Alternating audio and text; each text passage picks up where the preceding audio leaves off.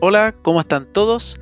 Bienvenidos a un nuevo capítulo de Aprende de Inversión Inmobiliaria, donde estamos continuamente entregando conocimientos que creo que son muy importantes para que tomes una buena decisión a la hora de invertir. Así que los dejo con el capítulo de hoy, que está muy interesante, el capítulo 31, y me, me gustaría recordarles, como siempre, que por favor, si les interesa que otras personas aprendan a invertir como ustedes, puedan recomendar este podcast, como también seguirme y buscar en las redes sociales en Instagram francisco.ackerman o en LinkedIn también. Y ahí pueden ver más contenido que estoy publicando constantemente. Así que los dejo con el capítulo. Y en el capítulo de hoy día estamos con una persona extraordinaria, conocida en la industria del mundo de las tasaciones. Tiene una empresa que ya lleva bastante, bastantes años en esto y la persona se llama Teodosio Cayo. ¿Cómo estás, Teodosio? Hola, ¿qué tal? ¿Cómo estás? Y bueno, un saludo a todos los que están viendo esta entrevista. Qué bueno, qué bueno tenerte aquí, a ti, acá, además. Pregunta número uno, que esto es algo siempre bien básico mío, pero yo ya te conozco a ti, creo que nos hemos topado en la radio algunas veces cuando vamos en, como esperando el programa, así que yo siempre he tenido cercanía y he escuchado tus, tus consejos que hay hecho en la prensa, pero para quien no conoce a Teodosio, ¿quién eres? ¿Y cuál es tu empresa? ¿Cuál es tu background? Ok, mira Francisco, bueno, mi empresa se llama Arena y Cayo, es una consultora dedicada a todos los temas de valoración de activos, tasaciones, evaluaciones de proyectos y todo lo que tiene que ver en realidad con la valoración de distintos tipos de bienes relativos relacionados al área inmobiliaria. Y yo particularmente, bueno, llevo ya varios años en, el mercado, eh, me he dedicado al área de la valoración, eh, soy ingeniero constructor de la Pontificia Universidad Católica del Paraíso, tengo diplomados de tasaciones, tengo algunos cursos de postítulo en, en, la materia, eh, soy magíster en dirección de administración de proyectos inmobiliarios y en este momento estoy también eh, cursando, estoy, sigo estudiando. Un, Mira, siempre, eterno estudiante, muy bien. Estoy sacando un doctorado en la Universidad de Lleida en España que eh, espero, digamos, me permita salir con, con, un grado, digamos, de doctor y básicamente lo que estoy haciendo, estoy determinando modelos de valoración de daño ambiental, que espero, digamos, sea un mecanismo de alguna manera de ayuda en los próximos años para, para todos los emprendimientos, todas las situaciones que se puedan producir y que puedan afectar el medio ambiente. Mira, que esas son tendencias que están creciendo fuertemente, así que súper súper bien lo que estás apuntando, está yéndote, adelantándote a, lo que va a venir, si eso es algo puntual que va a venir. Ya, ya llegó, pero, pero va a venir con más fuerza. hoy, día sigue siendo, hoy día sigue siendo medio entre que romántico y, y, algunas personas le toman el peso, otras no, pero, pero eso va a ir creciendo en el tiempo. De hecho, bueno, eh, en ese tema hay harto que hacer, sobre todo partiendo por la legislación eh, no solo nacional, sino que a nivel eh, internacional, y objetivizar los efectos ambientales en términos del daño, de manera tal de generar las políticas públicas que nos permitan adelantarnos o remediar situaciones que se puedan producir por efecto de una actividad económica. Entonces, desde esa perspectiva, el modelo en el cual yo estoy trabajando permite aunar distintos criterios, distintos criterios que tienen que ver con lo económico, con lo ambiental, ¿no es cierto?, con eh, la localidad o el, área que pueda estar afectada y que pueda ser realmente valorado por las personas que se sienten más afectadas y aquellas que también pueden estar más lejanas, pero que también los afecta. Entonces, es un modelo que de alguna u otra manera cuantifica objetivamente, dentro de lo que se puede, digamos, eh, la posibilidad, digamos, de que al tener un daño ambiental cómo eso, ¿no es cierto?, lo podemos remediar y cómo van a ser las políticas públicas para ir en auxilio de esa situación. Y en eso estoy trabajando, ya llevo un par de años en eso, me quedan todavía... bueno. y espero, bueno, poder aplicar. De hecho, tengo una, uno de los ejemplos que estoy eh, aplicando el modelo que ya tengo es en el incendio, el mega incendio que tuvimos el año 2017. Es una de las aplicaciones y estoy comparando lo que lo que fue el incendio, las áreas afectadas, el costo de esa recuperación versus lo que desde el punto de vista de modelamiento podría afectar a cosas más bien intangibles, cosas que las personas, digamos, no necesariamente las ven, pero que efectivamente se produjeron. Eh, situaciones como, por ejemplo, la polución, situaciones como las napas freáticas que se ven afectadas, el, mismo movimiento de la agricultura, la ganadería. Eh, bueno, hay un sinnúmero de... serie de factores, mira. Súper super interesante todo eso. O sea, ya me queda clarísimo que no solamente, porque yo tenía un sesgo de simplemente tasación, o sea, están metidos en un montón de cosas súper interesantes. y yéndonos al, Y de hecho hacemos, incluso, por ejemplo, en lo intangible, hacemos valoraciones de futbolistas. Nos ha tocado valorizar futbolistas a nivel nacional. Eh, ¿En serio? En España. Así que tenemos un convenio ahí con la Universidad Politécnica de Valencia, con la cual hemos valorado ya varios futbolistas y que es un intangible, digamos, en la práctica, es la capacidad que tiene una persona de poder, ¿no es cierto?, tener un valor de un pase en el mercado y eso también se valora. Digamos, Qué buena, no, buenísimo, buenísimo, buenísimo. Oye, ¿cómo, ¿cómo se ha visto desde el punto de vista de las tasaciones? Primero que todo, para, que alguien, para que, para que todo el mundo entienda, ¿qué es una tasación de una propiedad y por qué es tan importante entender el mundo de las tasaciones cuando uno está invirtiendo en propiedades?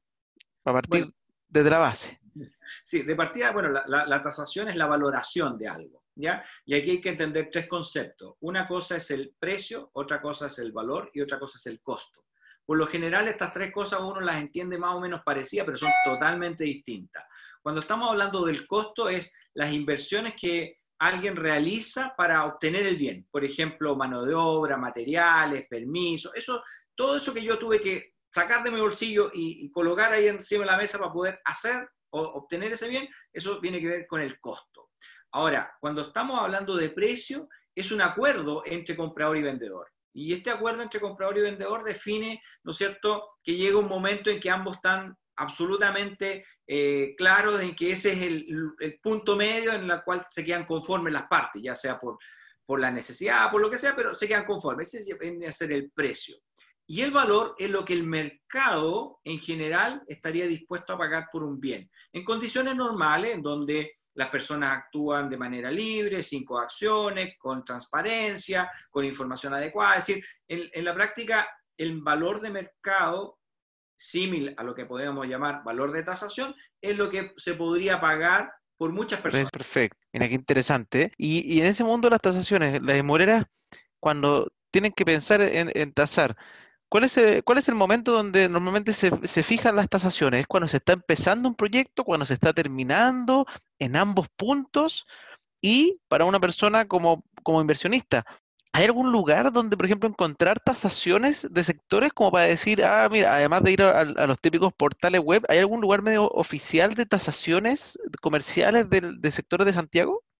Sí, bueno, hay, varias situaciones. Primero, la tasación es una foto en un momento. ¿ya? Sí. Es una foto de un momento desde hoy hacia atrás, nunca hacia adelante. Es decir, si yo quiero determinar la tasación de una propiedad de hoy, tengo las herramientas, tengo los datos, porque necesito justificar ese valor con referentes. Necesito tomar otros elementos que hayan sido transados por similares características similares condiciones y me da un valor. ¿ya? Y por lo tanto, hacia atrás siempre voy a poder ver qué se transó y por lo tanto definir un valor. De hecho, el mismo lugar donde en este minuto estamos, ¿no es cierto? Cada uno de nosotros podemos decir, bueno, ¿cuánto valía este bien en cinco años hacia atrás? Es decir, ¿cuánto, cuánto era su valor? Exacto, el precio para atrás. exactamente, y uno se remonta a esa fecha, busca los referentes que habían en ese lugar y determina un valor. Distinto es cuando estoy pensando hacia adelante. Hacia adelante no tengo referente porque todavía el mercado inmobiliario no funciona a futuro. Es decir, no tengo ventas a futuro, como podría ser yo vendo el cobre a futuro o vendo eh, papeles a futuro, opciones de acciones. Eso no existe todavía en el mercado inmobiliario y como tal no tengo tasaciones a futuro, tengo solamente tasaciones hasta el presente. Lo que hay hacia el futuro son una evaluación de proyectos. ¿Por qué? Porque tengo que suponer que va a pasar esto, lo otro y lo aquello para decir cuánto podría costar ese bien en el futuro. No tengo referentes, cosas que hayan pasado exactamente. Entonces, como no tengo, son evaluaciones. Y esa evaluación se hace en distintos momentos. Por lo tanto, una constructora inmobiliaria, ¿qué es lo que hace? Bueno, está generando, tiene una idea, la, la desarrolla a través de un proyecto, luego la ejecuta, ¿no es cierto? Y luego la vende o la concluye en el proceso de, de transformar esa idea en algo concreto, por supuesto, hace una evaluación que se llama de mercado y busca en el mercado cuáles son los valores que el mercado debería estar dispuesto a pagar por ese bien en el futuro. ¿Y cuándo es el futuro? Cuando termine el proyecto. Entonces se hace una investigación de mercado en base a las tendencias, en base a cómo se ha venido eh, comportando ese mercado, cuál es la oferta, la demanda, cuánto están comprando, cuánto están vendiendo, dónde está localizado, qué es lo que le gusta ahora más a las personas. Entonces se hace una primera evaluación. Y luego esa evaluación se va repitiendo en el tiempo porque el mercado va cambiando. Si los gustos van cambiando, y de hecho, por ejemplo, lo que nos está pasando hoy día, ¿no es cierto? ¿Quién hace dos años atrás ¿no es cierto?, cuando partieron los proyectos, tenía pensado que iba a haber una pandemia y íbamos a estar todos encerrados. Nadie. Probablemente todas las tendencias y todo lo que se preveía era según la historia de los últimos 10 años, que había sido bastante buena. Entonces, o sea, obviamente había tenido algún, uno que otro bemol, pero nada de estas características. Así es. Entonces, siempre se hace de alguna manera la proyección con un espejo retrovisor, mirando hacia atrás. ¿Qué pasó? Cómo nos comportamos y en base a eso, cómo nos comportaríamos, la, mayor frecuencia de lo que podría pasar. Y, desde esa perspectiva, por supuesto, cada oportunidad hay una evaluación hacia adelante. Lo que no quiere decir que no podamos tasar. De hecho, una obra en construcción las tasamos con el valor de mercado del suelo más todo el aporte que se le va haciendo a ese edificio, a esa construcción durante el periodo de construcción, hasta llegar a la instancia en donde ya todo está listo, donde tenemos roles asociados y en ese minuto podemos tasar y decir, mire, este bien ahora de mercado, esto es lo que vale, en función de lo que el mercado también o las personas están comprando. Y nosotros en, ah, la, empresa en la, cual dirijo, digamos, hacemos eso, es decir, hacemos la evaluación del proyecto, bueno, la idea la llevamos a algo concreto, evaluamos el proyecto y, hacemos las tasaciones, ya sea desde un punto de vista piloto, es decir, todo lo que hay versus, ¿cierto?, cada una de las unidades. Y eso se va haciendo de manera dinámica y periódica, digamos, y no solo también para la venta, sino que también para el arriendo. Es decir, la compró un inversionista, bueno, ¿y en cuánto lo tiene que arrendar? O en este periodo, ¿cuánto lo que tiene para negociar si es que alguien le pide una baja? Bueno, todas esas cosas son parte de la tasación, la valoración de esos activos. Qué interesante. Oye, me comentabas antes y me gustaría, ¿cuál es, más o menos el tamaño de la base que uno maneja para este niveles de tasación grandes que hacen ustedes? ¿Cuál es, cuál es el, porte de todo esto? Claro. Ah, bueno, primero las tasaciones hay distintos tipos. Está la tasación presencial, que es una tasación muy clásica, en donde se contacta al cliente, se visita el inmueble, se va a la municipalidad, se, da lo, se recoge los antecedentes, se recogen antecedentes en distintos lugares y se genera un informe y una valoración. esa es la tasación clásica. La clásica tradicional. Está la intermedia o la semipresencial, que es cuando tenemos todo ese proceso, pero la parte interior se hace con una videollamada o se hace con algunos elementos, digamos, adicionales de fotos, que, sé que se proporcionan. ¿Qué es lo que más o menos pasa cuando estamos haciendo, por ejemplo, una tasación con, en base al edificio, a la casa o el departamento piloto? Que vemos lo que está ahí, pero no entramos a cada una de las unidades, sino que en base a lo que vemos del, del caso piloto, digamos, la casa o el departamento piloto, asumimos, digamos, cómo hasta el resto y por lo tanto nos toca variar eh, qué sé yo, la altura, eh, el, piso, las dimensiones, la orientación, cosas que le van cambiando el valor. Y hay una tercera etapa que tiene que ver con las tasaciones online o las tasaciones no presenciales, ¿ya? Y de hecho, si ustedes se meten a www.tasaciononline.cl van a encontrar la opción de poder obtener el valor de casa, departamento, oficina, incluso terreno, que son homogéneos y que como tal funcionan en base a la estadística y en base a algoritmos de inteligencia artificial. Es lo mismo que pasa, por ejemplo, cuando uno se sube a un vehículo y el teléfono a uno le dice, mire, le quedan 20 minutos para llegar a su casa. Y uno dice, ¿cómo sabe que me voy a mi casa y me queda tanto tiempo si no le he dicho, no le he preguntado? Bueno, porque la rutina, el comportamiento. Inteligencia artificial al final. Exactamente, machine learning, AlphaGo. hay hartas cosas del mundo PropTech y de la tecnología en general que están entrando a todas estas cosas. Bueno, de hecho nosotros fuimos uno de los primeros en el año 2012 en lanzar un producto de tasación online. Y bueno, desde esa fecha... ¡Qué genial! Sí, ha sido un crecimiento muy importante y es más, es un producto que hoy día es portable. Nosotros tenemos el sello de Chile, digamos, así que estamos al lado de los vinos ahí vendiendo tasaciones Mira, qué lindo. ¿Y, ya están haciendo tasaciones afuera? ¿Eso ya empezó?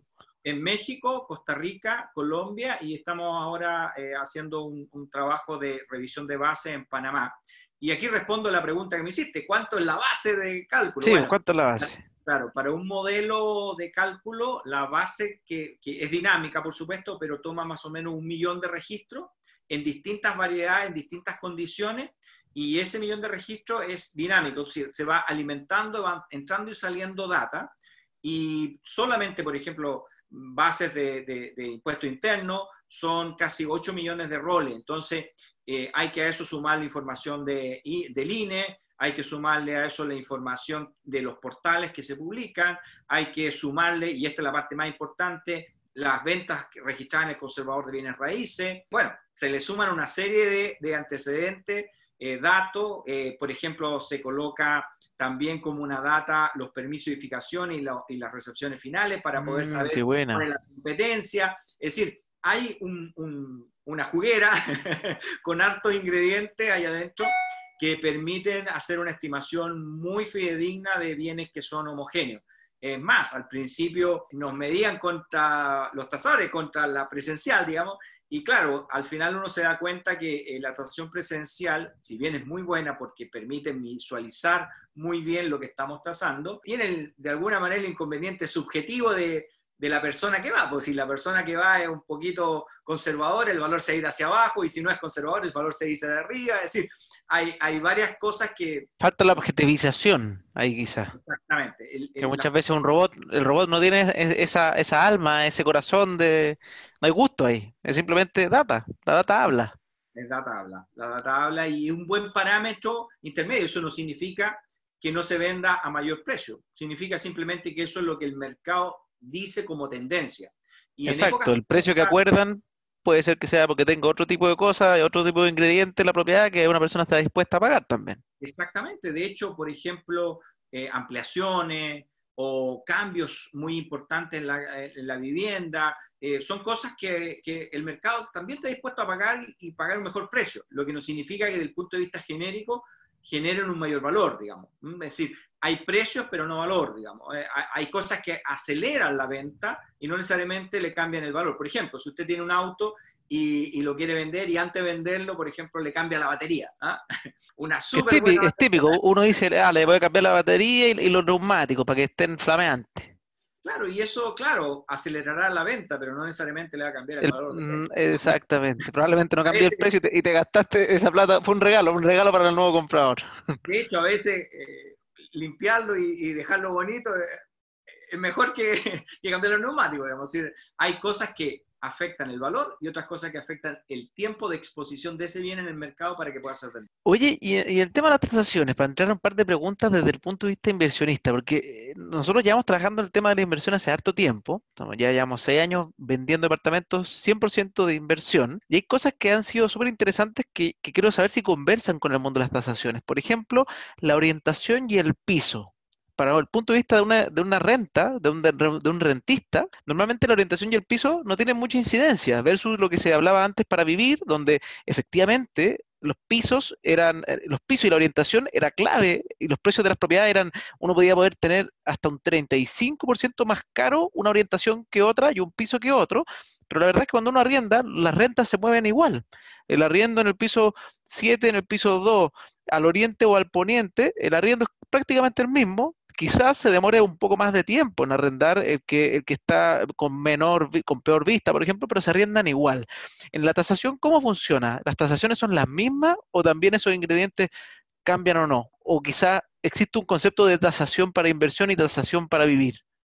A ver, primero, eh, existen tasaciones de arriendo y existen tasaciones de compraventa, ¿ya?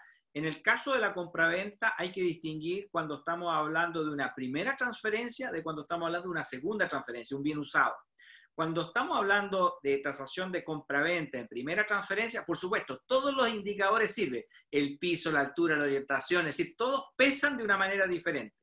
En el caso de venta de bienes usados, parte de esos indicadores prácticamente desaparecen, digamos, ¿ah? eh, prácticamente se van estandarizando muy bien. Y si bien el piso afecta un poco más, hay otros que en realidad que pasan a un segundo plano. Entonces, incluso mucha gente compra bienes que están más o menos eh, deteriorados porque así puede hacer una muy buena rebaja y el costo de arreglarlo no es tanto comparativamente con la rebaja que logra de valor. Entonces, y con la venta que se podrá hacer posterior. Exactamente. Entonces, Eso es lo que se llama flipping en Estados Unidos.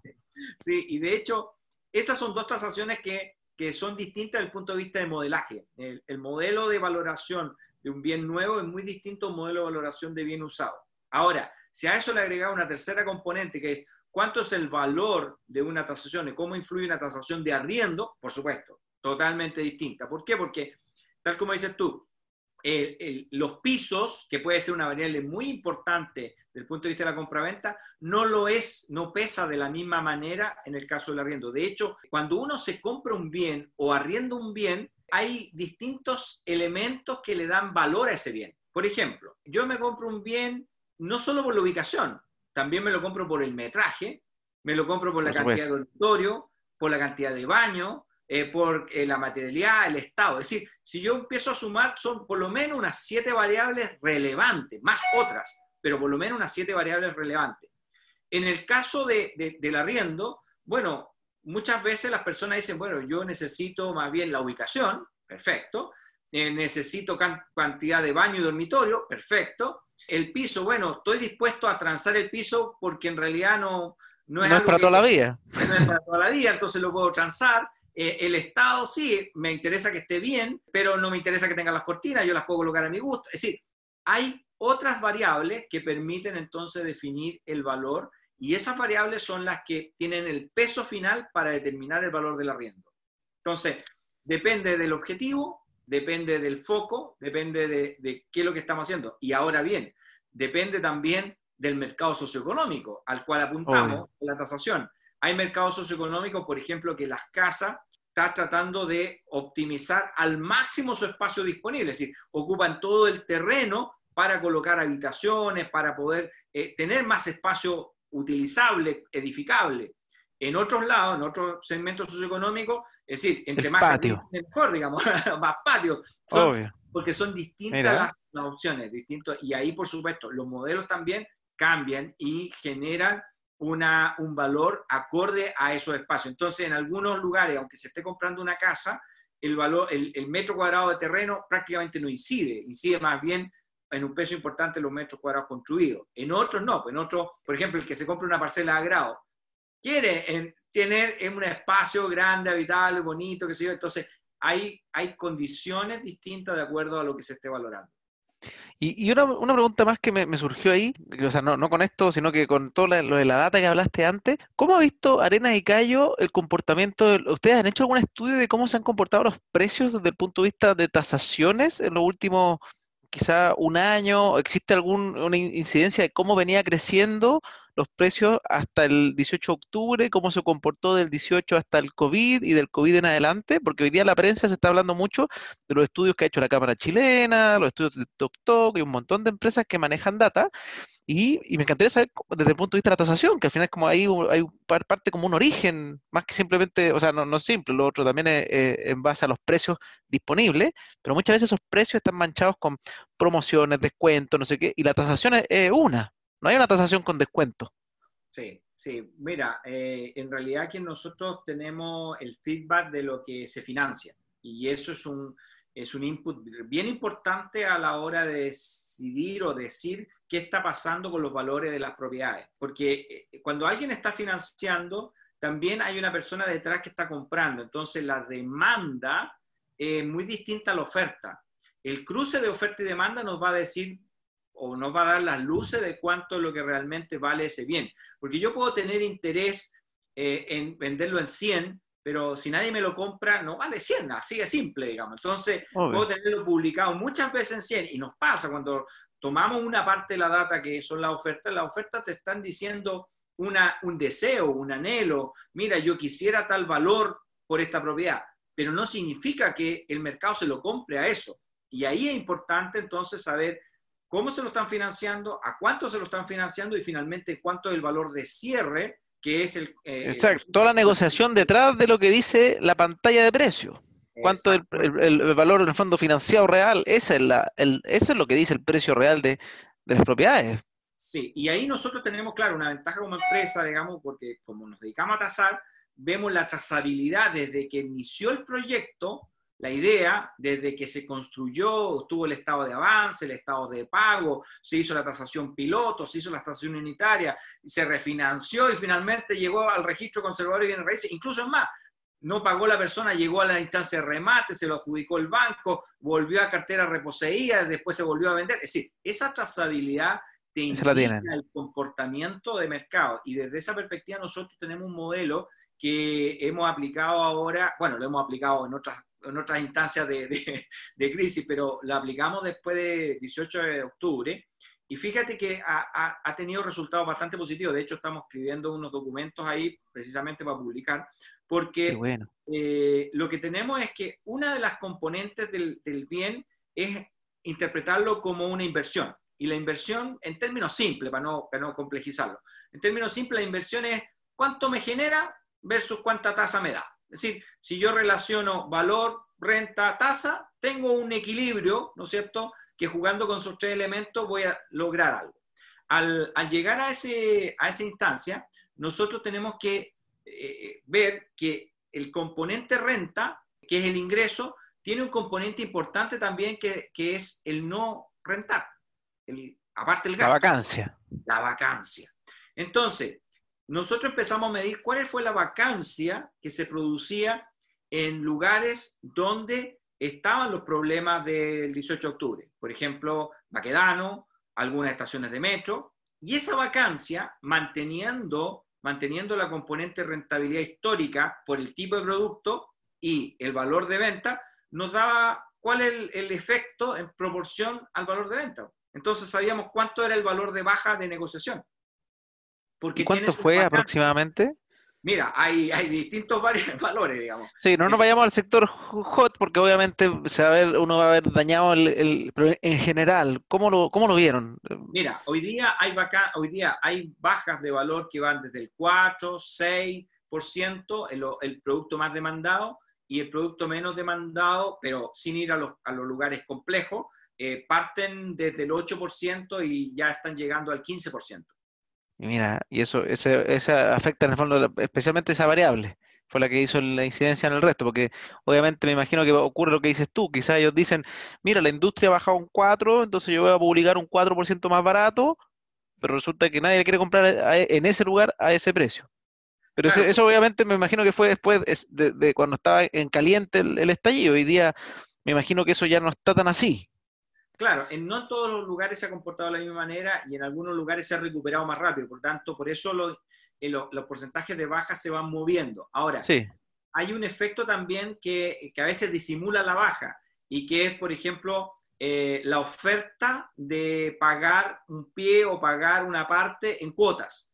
¿ya? Entonces eso disimula de alguna u otra manera esa baja y también algunos elementos adicionales. Por ejemplo, mira, eh, te entrego el departamento con todo este equipamiento que te cuesta tanta plata y que por lo tanto yo te lo entrego. Entonces, eso también disimula el valor. Entonces, en, la escritura aparece un valor, pero en la práctica el neto es más bajo, digamos, precisamente por estos atributos, digamos, de, de, darte facilidades mm. para poder comprar. ¿ya? Eh, todavía no llegamos a lo que pasó en la crisis financiera, eh, donde se ofrecía hasta un auto para incentivar la compra, digamos.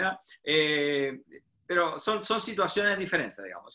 hoy, día hoy día hay una baja real eh, en, en la, oferta y sobre todo en aquellos lugares donde tienen pocas, pocas ventas y por lo tanto hay mucho más incentivo a aceptar un descuento importante. Perfecto. Oye, Teodosio, ha sido súper interesante todo lo que hemos conversado. Yo me voy aparte de, entretenido todo, conociéndote mucho más, porque obviamente habíamos intercambiado algunas palabras, quizás, como te decía en, alguna ocasión, pero de manera súper superficial. Y, la verdad es que ustedes te manejan un mundo de información muy interesante, están subidos en esta ola tecnológica, porque yo obviamente, desde mi punto de vista, yo pensaba, ah, el mundo de las tasaciones debe ser a la antigua, me imagino que está una empresa aparte consolidada, a la antigua, yo me imaginaba otro, otro Teodosio, y, me estoy dando cuenta que en verdad tú estás en las nuevas generaciones y fuiste pionero en el mundo tecnológico de tasaciones, lo cual me encuentro fantástico. Probablemente después de la entrevista además te voy a invitar a, tener más, más actividad con, con, capitalizarme, porque nosotros también somos amantes de la tecnología y creemos que puede cambiar y revolucionar para bien la industria, una industria que sea todo más visible, todo con, con, más data, con tecnología que va a hacer que las personas puedan comprar de mejor manera y que se vayan acabando estas cosas de, de, información asimétrica y que uno no sabe qué está comprando, sino que no, acá está la información clarita para todos por igual y, y que entiendan las cosas bien. Y la transacción online ayuda mucho a eso también. Sí, bueno, de hecho te lo agradezco y, efectivamente nosotros hemos sido pioneros. Mira, no abandonando la historia, ¿ah? porque también hay... No, obvio que no, si ustedes nacieron de ahí. Exactamente, de hecho, eh, la posibilidad que tuvimos de inyectarle tecnología fue porque nos hicimos una, un, desafío y fue decir, bueno, ¿qué de las acciones, actividades tradicionales las podemos automatizar para hacer que el tasador, por ejemplo, no pierda tiempo en buscar datos? Si, si su función, es decir, si estudió ingeniería, arquitectura, construcción, no sé, estudió tantos años, adicionalmente hizo cursos, hizo diplomados, bueno, pero ¿cómo va a estar ese personaje buscando datos? Me imagino, güey, tú decías, estoy, estoy haciéndolo ocupar esa cabeza linda que tiene, estudiosa, para sacar data, que debiese ser, eh, debiese estar ahí, disponible, como en Estados Unidos, que la data es, riquísima. Uno cuando parte un negocio en Estados Unidos tiene todos los datos, todo, todo, todo, todo. está lleno de, páginas que lo muestran. Y, de hecho el tasador en Estados Unidos, tomando el ejemplo, eh, es más que nada un verificador. ¿ya? ¿Por qué? Porque la información que está disponible es de tal magnitud y es, tan rica desde el punto de vista de la data, digamos, de la información, que uno puede hacer muchas cosas. Entonces, nuestro desafío fue precisamente eso, es decir, eh, es más, nos pudimos certificar bajo norma ISO 9001 y ya llevamos varios años ahí en eso, digamos, certificados, porque el proceso fue así, fue... Para que sea prolijo. Claro, ¿qué hacemos hoy día? ¿Qué hacemos hoy día que deberíamos automatizar? Y por lo tanto, eh, las personas se dedican hoy día a hacer el análisis, a hacer la conclusión, a, darle más horas de, de su 100%, eh, que no sea 80 buscando datos y 20 analizando, sino que al revés. y, obviamente cuando te demoráis 80 en buscar la data, después en análisis lo haces como rápido porque ya, porque ya está cansado, me imagino. Exactamente. Y, y así también se pueden abrir las distintas fases, por ejemplo, todo lo que es eh, eh, la valoración agrícola, valoración forestal, valoración minera, valoración industrial, valoración comercial, valoración habitacional. Es decir, se van abriendo distintos nichos y distintas situaciones porque efectivamente tú puedes disponer de eh, ese capital o esa, esa inteligencia o, ese conocimiento a analizar ese tipo de producto. Por eso, por ejemplo, hoy día te contaba al principio, es decir, valorizar futbolista. ¿Por qué valorizar futbolista? Bueno, porque hay una necesidad. Entonces, y ahí, afortunadamente, encontramos mucha data, mucha data estadística. Oye, está contabilizado cuántos minutos jugó, dónde, con qué clima. Eh, es decir, está todo. Mira, qué interesante. claro, permite llegar a un, a un, dato muy certero, digamos, eh, en lo que es la tendencia o las aspiraciones de ese mercado. Y en el campo eh, de, lo que es habitacional, por ejemplo, o comercial, también hoy día con la ley de transparencia, afortunadamente uno puede acceder a mucha de esa información y, eso, por supuesto, enriquece todos los procesos. No quiere decir que se abandone la transacción presencial, muy por el contrario, nosotros somos fuertes ahí también, eh, sobre todo por bancos, compañías de seguro, pero esto se enriquece porque, por ejemplo, hoy día en una pandemia, ¿qué hacemos si no podemos entrar al bien? Bueno, eh, hay que valorizar y es más, hay mucho más que se puede valorizar, por ejemplo, si tú ya tienes un, grupo de, bienes, ¿ah? te compraste una cantidad de bienes, bueno, ¿cuál es tu relación deuda-garantía actual sin necesidad de ir a golpear la puerta ¿ah? y, entrar al bien? Bueno, tú puedes hacer valoraciones en línea de masas de, cartera, de grupo de cartera, para determinar el seguro, para determinar provisiones, para determinar castigos, para eh, ver cuáles son las tendencias que tienes, si tienes que salir o no. ¿sí? Todas las inversiones tienen un, plazo, ¿ya? No son eternas, ¿ah? Hay que estarlas mirando. Entonces, hay lugares en donde cambiaron de moda y, esa tendencia te puede decir, oye, alerta, eh, porque si no te cambias, si no te sales de ahí, puedes tener una baja importante de valor. En tu, y después te cueste mucho salir. Por supuesto, el castigo puede ser muy alto. Entonces, hay que estarlas mirando y hay que estarlas observando y para eso, por supuesto, la valoración es fundamental. Y esto no es algo que se, invente aquí o en el otro país. hay normas internacionales de valoración. De hecho, hay una institución que se llama la ibsc.org, en donde uno puede bajar las normas internacionales y son tan, tan así, digamos, tienen tanta trascendencia que, por ejemplo, las normas de información financiera, las NIF o IFRS, que como algunos la conocen, se basan en ellas, digamos, para efectos de valoración. Entonces, es un mundo que viene desde, desde lo más general hasta, digamos, lo que nosotros vemos en el día a día, tasar nuestra casa, nuestro apartamento, nuestros muebles, el inventario de ellos, es decir, viene desde lo más general hasta lo más particular. Perfecto. Hoy todo eso, muchas, muchas gracias por aceptar esta invitación. Quedo muy contento, como te decía, y, nada, eh, feliz de, después seguir conversando y probablemente tener más cosas, porque este es un mundo que yo no me había metido en lo personal de forma abrupta y encuentro que tiene muchas cosas interesantes, así como estoy aprendiendo el mundo tributario para ayudar a, a pequeños inversionistas a entender qué significa tributariamente tener propiedades, que muchas veces y casi nadie sabe bien. El mundo de las tasaciones también es algo fundamental, es algo que es base de, esta, de, la industria, obviamente. Así, que, así que eso, muchas, muchas gracias. No, gracias a ti, Francisco, y bueno, y a todos quienes están escuchando esta entrevista. Es feliz de poder colaborar en, cualquier momento, cuando ustedes lo necesiten. ¿Dónde te pueden encontrar, para terminar con eso? ¿Dónde te puede, si alguien quiere buscar Teodosio Cayo, dónde te puede encontrar? Bueno, puede escribir en Google Teodosio Cayo y va a encontrar en distintas partes. Pero eh, la, empresa que hacemos tasación es www.arenasycayo.cl o también lo puede encontrar, digamos, como les decía recién, en www.teodosiocayo.cl o a través de www.tasaciononline.cl. Es decir, hay Perfecto, hay hartas vías. Ya, pues, ya te digo, muchas gracias. Gracias a ustedes, que estén muy bien. Saludos. Saludos.